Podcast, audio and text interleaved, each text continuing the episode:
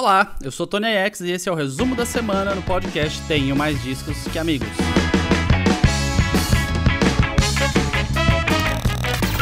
Resumo da semana.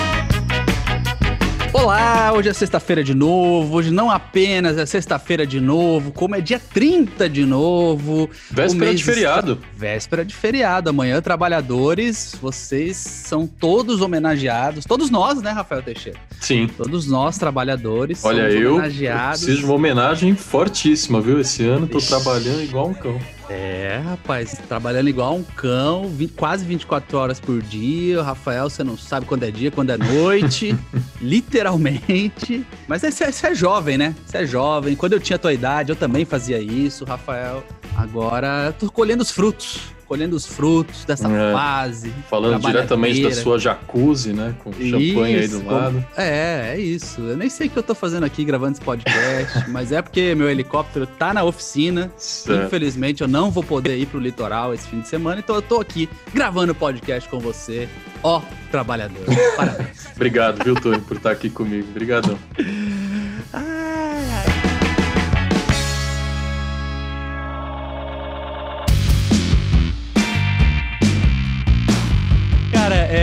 Essa semana a gente novamente tem muitos lançamentos muito importantes. Eu queria começar por eles antes da gente pincelar notícias da semana, porque tem algumas notícias muito boas que a gente não pode Sim. deixar passar batido. Mas eu vou fazer uma listinha aqui, tá? É, começar, vou abrir esse programa com essa lista aí de, de belezuras que estão saindo hoje. A primeira delas é o Teenage Fan Club, que é uma banda indie, rock alternativo, tradicionalíssima, é, escocesa, o disco se chama Endless Arcade, tem uma capa muito bonita, uma capa rosa com uns rostos, assim, muito bonita mesmo. E, cara, Teenage Fan Club, Rafael Teixeira, sei que você não conhece, porque você é da nova escola. É. É, da, é. Mas, se não fosse por eles, talvez não tivéssemos algumas das maiores bandas indie que estouraram nos últimos anos por aí. Tem um outro disco saindo hoje do Manchester Orchestra, que tem o nome de orquestra, mas na verdade é uma banda de rock alternativo. Eles começaram no post-hardcore, mas depois foi aumentando o número de influências e foi mais para outras coisas do rock alternativo. Já vieram para um Lollapalooza Brasil. Eles vieram substituindo uma outra atração que cancelou de último momento, eu não lembro quem foi, e fizeram um showzão. O disco se chama The Million Masks of God. É muito, muito, muito legal. Vale a pena conferir. Manchester Orchestra. Tem disco da Girl in Red, que é uma artista de indie pop norueguesa. Tá lançando disco de estreia hoje, se chama If I Could Make It Go Quiet. Mas a, apesar de ser o disco de estreia, ela já tá bombadíssima. Você entra no Spotify, você vai ver que ela tem números impressionantes. Ah, novamente, uma capa muito bonita, uma pintura. E além de ter essa, essa verve é, pop e grudenta, assim, que a, a galera, o público tá indo atrás, a crítica tá falando muito bem desse disco, né? Então, vale a pena conferir o disco da Girl in Red, que é escrito tudo em minúsculo, inclusive. Aí, caindo pro bom e velho rock and roll, Rafael Teixeira. Opa! Você gostou, gostou da minha pronúncia? Rock and roll? A gente tem que chamar o Tier Rock aqui para fazer uma vinheta. Já esteve é... aqui, inclusive. É, exatamente, grande Tier Rock. É, Gojira, Gojira, banda francesa de metal, que acabou de ser eleita a banda da década pela revista Metal Hammer, especializada em heavy metal. É uma banda francesa muito, muito boa mesmo. Eles misturam riffs pesados com uma parte mais técnica e tal. E tá lançando um disco hoje chamado Fortitude. E tem uma música chamada Amazônia, que é muito, muito, muito, muito inspirada em Sepultura principalmente no Roots, que é um álbum clássico, que fez aniversário recentemente, inclusive. É, e eles lançaram até uma campanha, eles leiloaram guitarras e fizeram outras ações para é, ajudar o povo que vive na Amazônia, que a gente sabe que sob esse governo, é, que tem um ministro do meio ambiente que está do lado das madeireiras, está sofrendo mais do que nunca. Então, Gojira, Fortitude, é um, provavelmente um dos discos, um dos melhores discos do ano, vai estar em todas as listas mundo afora. E ainda tem uma causa muito interessante por trás. Vale a pena dar uma sacada no sétimo disco de estúdio do Gojira. E seguindo nessa linha, a gente tem o disco do Royal Blood. Você conhece o Royal Blood, né, Rafael? Essa aí Alguns... sou fã. Então, há alguns anos eles tomaram o mundo de assalto, né? Porque o cara toca guitarra no baixo e aí todo mundo ficou sem entender direito, o som, os shows eram muito cheios de energia. E aí o Royal Blood está lançando hoje o seu terceiro disco de estúdio, Typhoons, apostando mais na numa coisa dançante do que numa coisa bateção de cabeça. E tem parceria com Josh Homme, do Queens of the Stone Age, é, na produção. Então, uma baita pedida hoje também. E eu gostaria de encerrar com dois títulos rapidamente. Dropkick Murphys, é, banda de Boston que, putz, é conhecidíssima por misturar canções irlandesas com punk rock. Eles têm a música tema do Boston Red Sox, que é o time de beisebol lá. Toda vez que o Boston, que é meu time do coração, eu tenho um time de beisebol do coração, é uma loucura isso. É, toda vez que o Boston ganha algum título, eles vão lá e tocam Ship Up to Boston. E é uma loucura. Muito, muito chopp verde no St. Patrick's Day. Que delícia. Doideira. É, décimo disco de estúdio do Dropkick Murphys hoje se chama Turn Up That Dial. E outro nome que recentemente fez muito barulho, mas deu uma sumida ao contrário do Royal Blood, é o da Birdie. Lembra da Birdie? Que era uma cantora, Essa solo, não lembro não, hein, folk. É, a Birdie, que é passarinho, mas tem um Y no final, né? Bird com um Y no final, Birdie. É, o nome dela é Jasmine Lucila Elizabeth Jennifer Van Den Bogaerd. Melhor Bird mesmo. Bird, Bird. É, ela surgiu em 2011, primeiro disco dela faz, cara, 10 anos, que loucura. Eu lembro porque era muito o começo do Tem Mais Discos, né? O Tem Mais Discos uhum. em 2009. A gente falou muito da Bird. É... E ela fez uma cover de Bon Iver no primeiro disco, de Skinny Love, e foi isso que, putz, bom, fez ela bombar por aí. Aliás, o disco de estreia é recheado de covers. Tem cover de Phoenix, cover de Fleet, Fleet Foxes, cover de The Postal Service, cover de The XX, The National. Tem música dela, acho que uma ou duas, mas é muito feita de covers e Skinny Love do Bon Iver particularmente bombou. E aí ela veio com novos discos e hoje está lançando o quarto que se chama Young Heart. Demais, Tony. Logo de cara, nosso ouvinte já tem aí um fim de semana repleto de novidades e tá tudo compilado também na playlist do Tenho Mais Discos que Amigos no Spotify, né? Isso aí. Ah, e não podemos deixar de falar, né, Rafael Teixeira? Hoje, lançamento do clipe de Anitta, Girl from Rio. O clipe que virou meme, né? A foto, aquela foto da capa, ela na frente do ônibus. Uhum. Já tem até versão com o Tico Santa Cruz pelado, bloqueado pelo Instagram.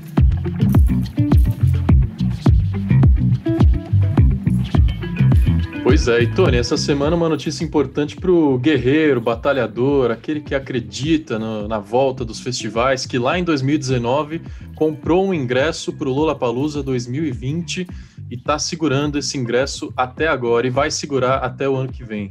O Lollapalooza anunciou, que já era esperado, que não vai ser possível fazer o festival esse ano. Agora já tem data marcada, inclusive, para março de 2022, dias 25, 26 e 27. A grande questão era essa, né, que eu abri dizendo, dos ingressos. Os ingressos serão válidos para o ano que vem, até porque tem uma lei no Brasil é, que diz que as produtoras de eventos e empresas como a Time for Fun não são obrigadas a devolver o dinheiro dos eventos que foram cancelados. Então, eles não vão devolver o dinheiro. Você pode até trocar por créditos na loja da Tickets for Fun é, para eventos virtuais, outros. Que eles, é, outros shows, não sei se você vai conseguir sair do Brasil, ou mesmo shows virtuais, tem alguns que vendem ingresso, você pode trocar por créditos por isso. Se não, segura esse ingresso que vai valer para 2022. Não tem como anunciar atração, então é só torcer para é. que pelo menos a experiência do festival seja bacana no ano que vem. É, sobre a questão dos ingressos, eu acho que a Time for Fun não está fazendo evento com online pago e não me parece que vá fazer, então se a troca de créditos deve ser para outros eventos que venham acontecer reais por aí. A gente fez um compilado lá de perguntas e respostas, não tenho mais disso que amigos.com, sobre o que né, as questões do ingresso, o que, que, você pode fazer com o ingresso. Quem já recebeu a pulseira, pelo amor de Deus, não coloque no pulso, isso é a mais, coisa mais importante, né, Rafa? É... E sobre line-up, esquece, gente. Esquece. Não tem nada. Assim, pode ter a ver com o line-up original de 2020 ainda. Era março de 2020, abril de 2020. É. É, que tinha. Quem que tinha? Guns N' Roses, Travis Scott e The Strokes, era isso? Era isso, é. é. Tô pensando e... em Metallica, mas não, Metallica ia fazer uma turnê separada. Metallica ia fazer turnê separada com o Eagle Kill Talent, banda brasileira, e Greta Van Fleet. E assim, nem adianta ficar muito bravo com essa questão do ingresso aí, porque, gente, foi. Se você acha ruim, cobre seus governantes. Foram, foi, foi decidido, foi tramitado, foi discutido e saiu uma lei de que a organização não precisa devolver o dinheiro. Eu nem acho tão absurdo assim, porque cada festival, quando faz a organização para o evento seguinte, já faz vários adiantamentos de milhões de dólares. Então, ao mesmo tempo que, beleza, é óbvio que você gostaria de ter o dinheiro do ingresso de você tem que pensar que tem um monte de gente sendo demitida em produtoras, tipo, muita gente mesmo.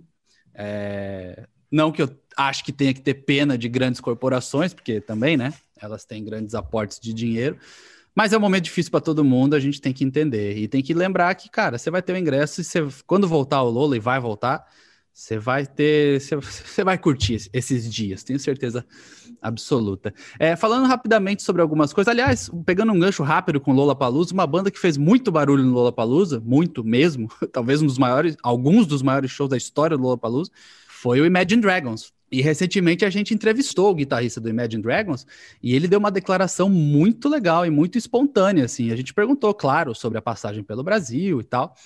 É, mas ele falou que o Brasil foi além, não é só aquela coisa, ai, ah, vocês, né, vocês são muito doidos e tal. Não, ele falou que o Brasil representou um processo de cura interna da banda, porque a banda estava passando por um momento difícil. Aquele momento de, ah, assinou com uma grande gravadora, que lindo, hum. que maravilhoso, agora minha vida está resolvida. E, na verdade, você começa a trabalhar com um monte de gente que não conhece tua música, você começa a ter um monte de obrigação que você nem fazia ideia de que você tinha, você começa a ser cobrado por posição em ranking, né, parada e tal. E eles estavam, putz, caramba, o que está acontecendo? A gente entrou no mundo corporativo e não era isso e tal. E aí, quando eles viram o público do Brasil reagindo no show, eles falaram que foi similar a um processo de cura, Rafa. Então tá lá essa entrevista. Tem mais disso que amigos.com e você pode ver todas as declarações do guitarrista do Imagine Dragons. Deixa eu aproveitar para puxar outra entrevista, Tony, que aconteceu neste mesmo podcast aqui. Nessa quarta-feira, o Daniel Pandeló conversou com ninguém menos que Alceu Valença. Cara, é uma entrevista em que o Alceu, daquele jeitão dele, né? Tava com chapéu, tava na sala dele super confortável, cantou, fez piada, falou de vacinação. Ele entra numa viagem ali pelo meio do episódio sobre o processo criativo dele, lembrando as principais composições e como ele se inspirou para escrever. Então ele fala desde experiências que ele teve quando morou na França, passou por outros países do mundo, até os sonhos que ele teve que geram inspiração para a música também é, lembranças, imaginação de futuro, cara, é uma, um passeio pela obra do Alceu Valença. E esse episódio, além de estar aqui no feed do podcast, está completo, completíssimo, 45 minutos em vídeo no YouTube do Tenho Mais Discos que Amigos, que aliás sempre tem conteúdo interessante, então vale a pena assinar o canal do TMDQA também. Tem um trechinho desse vídeo nas nossas redes, né? No Instagram, arroba podcast TMDQA. Então, se ainda não segue o perfil do podcast no Instagram, segue lá, porque você pode, inclusive, comentar, dizer o que achou, manda um inbox e a gente registra a sua participação aqui, Tony. É isso. Indo para outra entrevista, Rafael Teixeira, mas essa não é nossa. É o guitarrista do extinto Restart, lembra a banda Restart, conhecido como Já foi show, inclusive. Vou fazer, uma, fazer uma confissão assim, que já, já me arrependo antes de falar. Eu ah. dei o meu primeiro beijo no oh, show do Restart. Que isso, Rafael, Verdade, olha aí. Não, Lá pelos idos de 2009. Olha Um, show no interior de São Paulo, meu pai tinha um sítio lá, eu fui com os meus Eita. amigos e aí aconteceu. Esse aconteceu. momento marcante olha na vida do adolescente. Eu começando tem mais disco e você beijando por aí, né, Teixeira? Ei, delícia, Ei, beleza. Alô, galera do Restart aí, viu? Vocês, cara, é muito louco, né? criou-se a aura burra de preconceito com o Restart. E eu lembro, eu era, já falei um milhão de, acho que todo episódio eu falo isso porque cai no momento que eu falo isso. Ah, eu era da cena punk, blá blá blá. Mas eu lembro que eu não ouvia e achava, ah, cara, é raso, mas eu não criticava. Uhum. E aí agora eu tô vendo um movimento de um monte de gente, né? Tipo, Tico Santa Cruz, Dinho Ouro Preto. E o próprio entrevistador dessa entrevista, que eu vou falar, que o Pelu, guitarrista do Restart, participou de um podcast. O próprio entrevistador dessa, dessa conversa aí chega e fala: Ah, cara, eu nessa época, eu lembro que quando eu ia pra pista de skate, se tinha lá emo, eu caía na porrada. eu, ah, que legal, cara, nossa. Aí ele é, não, porque hoje eu me arrependi, é, não sei o quê, vida que segue. E até o Pelu fala, não, da hora, da hora. Como assim, velho? Como assim? Não precisava ter falado, se você se arrependeu mesmo, não precisa. É, que, é exatamente. Isso. Que legal que se arrependeu. Espero que seja genuíno, mas sério, precisa falar é. que você entrava na porrada e nossa, que atitude legal, sentar na porrada porque o cara era emo, que bom. O Tipo Santa Cruz, inclusive, fez um, uma live com o Lucas da Fresno, né? É, pedindo desculpas. Ele foi no Twitter e falou: Lucas, eu fui um babaca aquela época, agora eu entendo a besteira que eu fiz, vamos conversar? E aí ele fez uma live com o Lucas da Fresno. Achei incrível. Ele foi lá e falou e resolveu e tal. É, não saiu falando, Lucas, então, naquela época eu chamava Sim. emo de, sei lá, né, coisas pejorativas, mas vamos nos. Enfim. Cada um é cada um. Mas nessa entrevista, o Pelu fala sobre essas coisas, fala sobre essas pessoas, Dinho, Tico, tá? Mas ele tem um momento que ele fala assim, cara, acho que até pior do que essa galera que falava da gente é a galera que virou roqueira reaça. e aí ele cita nominalmente o Raimundos. Ele fala sobre como se decepcionou quando Rodolfo e Digão se reuniram na defesa do Bolsonaro e aqui temos um item bem polêmico, porque o Digão adora falar que não votou no Bolsonaro e que ele não defende nada e que político é tudo igual, é tudo lixo igual, é tudo merda igual. Ele usa palavras assim, inclusive. Mas a gente tem depoimentos de, de Rodolfo falando que Bolsonaro é um paizão. E a gente tem prints de Digão no dia da eleição que não confirmam 100%, mas confirmam 99%, né? Ah, o próprio vídeo icônico da, do reencontro do Digão com o Rodolfo era um restaurante e os dois sem máscara. Então já dá para ver aí a, a, como os dois estão se nunca, nessa pandemia. Nunca tinha reparado nisso, Rafael é. Teixeira. É, enfim. Mas enfim, e aí o Pelu fala que ele tá. Enfim, que ele se decepcionou muito com o Roqueiro Reaça. Essa matéria tá lá no temadiscoamigos.com. Eu também me decepciono com o Roqueiro Reaça porque claramente você não sabe o que você estava fazendo a vida inteira. E não me venha com esse papo de, ah, não, mas eu posso gostar de rock e ser de direita. Sim, você pode, eu não tenho nada contra, eu não tenho nada contra o centro, quando é centro mesmo, quando não é o cara que fala que é centro, mas na verdade foi de 17. É, o problema é que a partir do momento que você é extremo e mega conservador e vai para a extrema direita, aí, cara, o rock and roll nasceu completamente em outros lugares, foi banido em, de várias ocasiões por ser desses lugares e você realmente está no lugar errado, cara. Deveria estar fazendo outra coisa. Igual aquela vez que o cara reclamou que o Dead Fish tinha letras de esquerda, né? O Dead Fish, uma banda punk que sempre se posicionou à esquerda. Um belo dia as pessoas resolveram entender o que estavam cantando e não gostaram muito. É, mas tá lá, entrevista. A gente até colocou na matéria o momento em que ele começa a falar isso. E ele cita um exemplo, inclusive, de um protesto que teve nos Estados Unidos de apoiadores de Donald Trump usando uma música do Rage Against the Machine. E assim, os caras falam inglês, então não é só a questão da língua, né? É a questão de neurônios mesmo.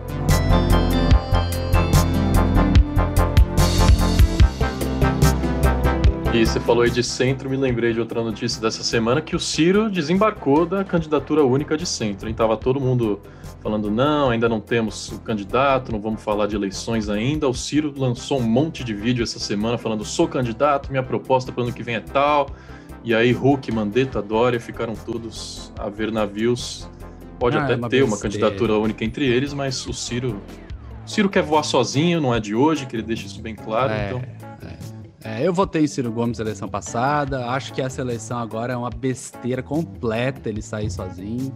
A rejeição a ele é gigantesca. As pessoas. Do mesmo jeito que tem muita gente que gosta é. dele, tem muita gente que não, não suporta. E é, é só para tirar voto e para deixar a polarização acontecendo. É, enfim. Pois é. Aproveitando ai, ai. que a gente entrou em política, Tony, não dá para não citar a pandemia essa semana. Toda semana, se a gente quiser, a gente encontra um marco trágico, né? Mas o dessa é muito emblemático, né? Chegamos a 400 mil vidas perdidas para o coronavírus, 100 mil só nos últimos 36 dias, e tem gente que diz que a gente pode chegar a 500 mil em menos do que isso. Então, há uma aceleração assustadora. E enquanto isso, no Senado, a CPI da Covid avança, e eu acho, Tony, que está cada vez mais claro que o Bolsonaro não vai completar o mandato dele, é, até porque a gente tem o Renan Calheiros na relatoria, que aliás é foda assistir Renan Calheiros no protagonismo é, da política. É, quando você começa a ter que defender Renan Calheiros, bicho, aí você. Um cara que, que tava muita, na CPI do paciência. mensalão, tava no golpe da Dilma. É não, desses não, que não, vai se alimentando de restos, né? Ele tá sempre e lá, aí você vê, pronto. Você vê o Randolph, que é um cara que eu admiro muito, assim. Uhum. É, gosto muito da rede, inclusive, que é o partido dele, que é o partido de centro original, verdadeiro, assim. É centro porque ele acredita que há é. elementos é. bons dos dois lados. Não é o centro que é o PP, o Partido Progressista, que é o centro que está onde o poder está. é o partido do poder, onde se, antes apoiava o PT, agora apoia o Bolsonaro. O uhum. PP é isso, é o centro onde o poder está e eles podem se beneficiar disso. A rede não. A rede é um partido que acredita que há ideias boas em todos os campos. E ela tenta agregar isso em seus ideais. E aí temos o Randolph, que é um senador do Amapá, e é o vice-presidente da comissão, tá aparecendo sempre ao lado do Renan Calheiros nas coletivas e tal. E a gente tem que ignorar ignorar o histórico de Renan Calheiros para desejar que a CPI avance e investigue. É, fiquei muito feliz com a presença do Randolph, acho que pelo menos é um contraponto interessante a essa velha política bizarra que tá aí. E não tenho essa esperança de que ele não vai terminar o mandato, não, Rafael. Sinceramente, até, até terminar as investigações da CPI, até um eventual processo de impeachment, a gente tem eleição no que vem. E convencer a Câmara de que vai ter que votar a favor do impeachment, faltando seis meses, na melhor das hipóteses, para a eleição. A gente viu é, Donald Trump lá nos Estados Unidos ser Sim. sofreu impeachment duas vezes na Câmara e não sofreu no Senado, que é Sim. é exatamente a mesma coisa que pode acontecer aqui. Então eu não tenho essa esperança, não. A minha esperança é de que os fatos sejam esclarecidos, e para bom entendedor, os fatos já estão aí há muito tempo. A gente não tem um projeto federal de combate ao coronavírus, não tem um projeto federal de vacinação. Então, é, a responsabilidade. Se a Dilma cometeu o crime de responsabilidade, o Bolsonaro cometeu 25. É, e aí é isso que eu espero que aconteça e que eles pelo menos chegue fragilizado a eleição com as pessoas vendo que o que é, é o que é, né? É isso, com certeza. Acho que na urna Bolsonaro não ganha de, de nenhuma forma. Mas a CPI tem um prazo para apresentar um relatório final, que é de 90 dias. Eu acho que vai, eles vão chegar a conclusões muito contundentes, até porque o Bolsonaro não está com medo da CPI, ele continua falando uma série de besteira todos os dias e dando munição para quem está na CPI investigar cada vez mais. Semana que vem já vão ouvir os quatro, quatro ministros da saúde que o Brasil é. teve durante a pandemia, inclusive o Pazuello. E eu acho que a pressão, quando o relatório dessa CPI estiver completo, em cima do Arthur Lira, presidente da Câmara, vai ser avassaladora, até porque já tem Espero. 116 pedidos de impeachment lá na gaveta dele. Agora, com uma CPI que foi é, instalada não pelo Senado, mas pelo Supremo Tribunal Federal, que determinou que, que o Senado abrisse, e com as investigações que vai conduzir, eu acho que as conclusões que vai chegar vão ser insustentáveis para o Bolsonaro. Espero. Mas vamos ver, né? Espero, espero muito, mas não sei. Não se esqueça de que a última pesquisa mostrou que 35% da população apoia o governo Bolsonaro. Então, é difícil você convencer deputados cujas bases estão ligadas a esses 35% de que sim, tem que tirar o cara é. de lá. Então, não podemos esquecer disso. Voltando para a música, para finalizar esse clima que sempre pesa quando a gente fala desse cidadão. É, Dave Grohl convidou a sua filha, Violet Grohl, adolescente, 15 anos de idade, para se apresentar num programa de TV cantando Noja, ou Náusea, né, em português. é uma música lendária da banda X ou X, é, que é uma banda de Los Angeles muito influente no punk, com uma vocalista mulher. Que Perfeito para encerrar o programa, hein, Tony? Uma notícia fofa que envolve filha de Dave Grohl e envolve náusea, que a gente acabou de falar de ah! Muito bom. Pode ser, pode ser. É, não foi de propósito, mas pode ser. Eles, ele, o Dave Grohl não brinca em serviço, né? Aí ele convidou a filha dele para tocar e tal, porque tem toda uma história. Ele descobriu que o baterista do X é parente, é tipo da mesma linhagem lá, sanguínea da família dele, que veio da Europa e tal. É, e aí ele resolveu, para aquele documentário que ele está lançando de músicos que tocaram em vans, tem gente do Metallica, tem gente do acho que do YouTube, talvez, enfim, um monte de gente gigante falando sobre como começou a carreira é, viajando em vans, e era pro Foo Fighters ter feito uma turnê dentro de uma van, dentro da mesma van que eles fizeram a primeira turnê ano passado, mas obviamente não rolou.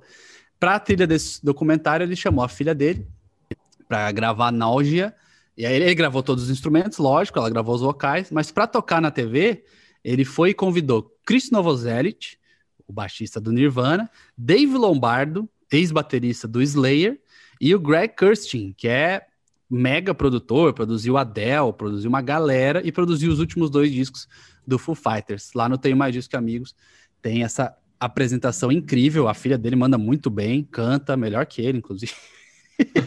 e, e, ficou um vídeo muito legal, gravado em estúdio, obviamente, não foram até o palco do programa, né? Porque pandemia mas ficou uma apresentação muito legal. E apesar de ser o encerramento perfeito, Rafael, só queria dizer rapidinho então que claro, Billie Eilish, Billie Eilish lançou uma nova música poderosíssima, chama Your Power, inclusive, que fala sobre abuso e é muito pessoal, bem diferente das coisas que ela vinha lançando antes. As outras eram muito base eletrônica, né, lo-fi ali e tal.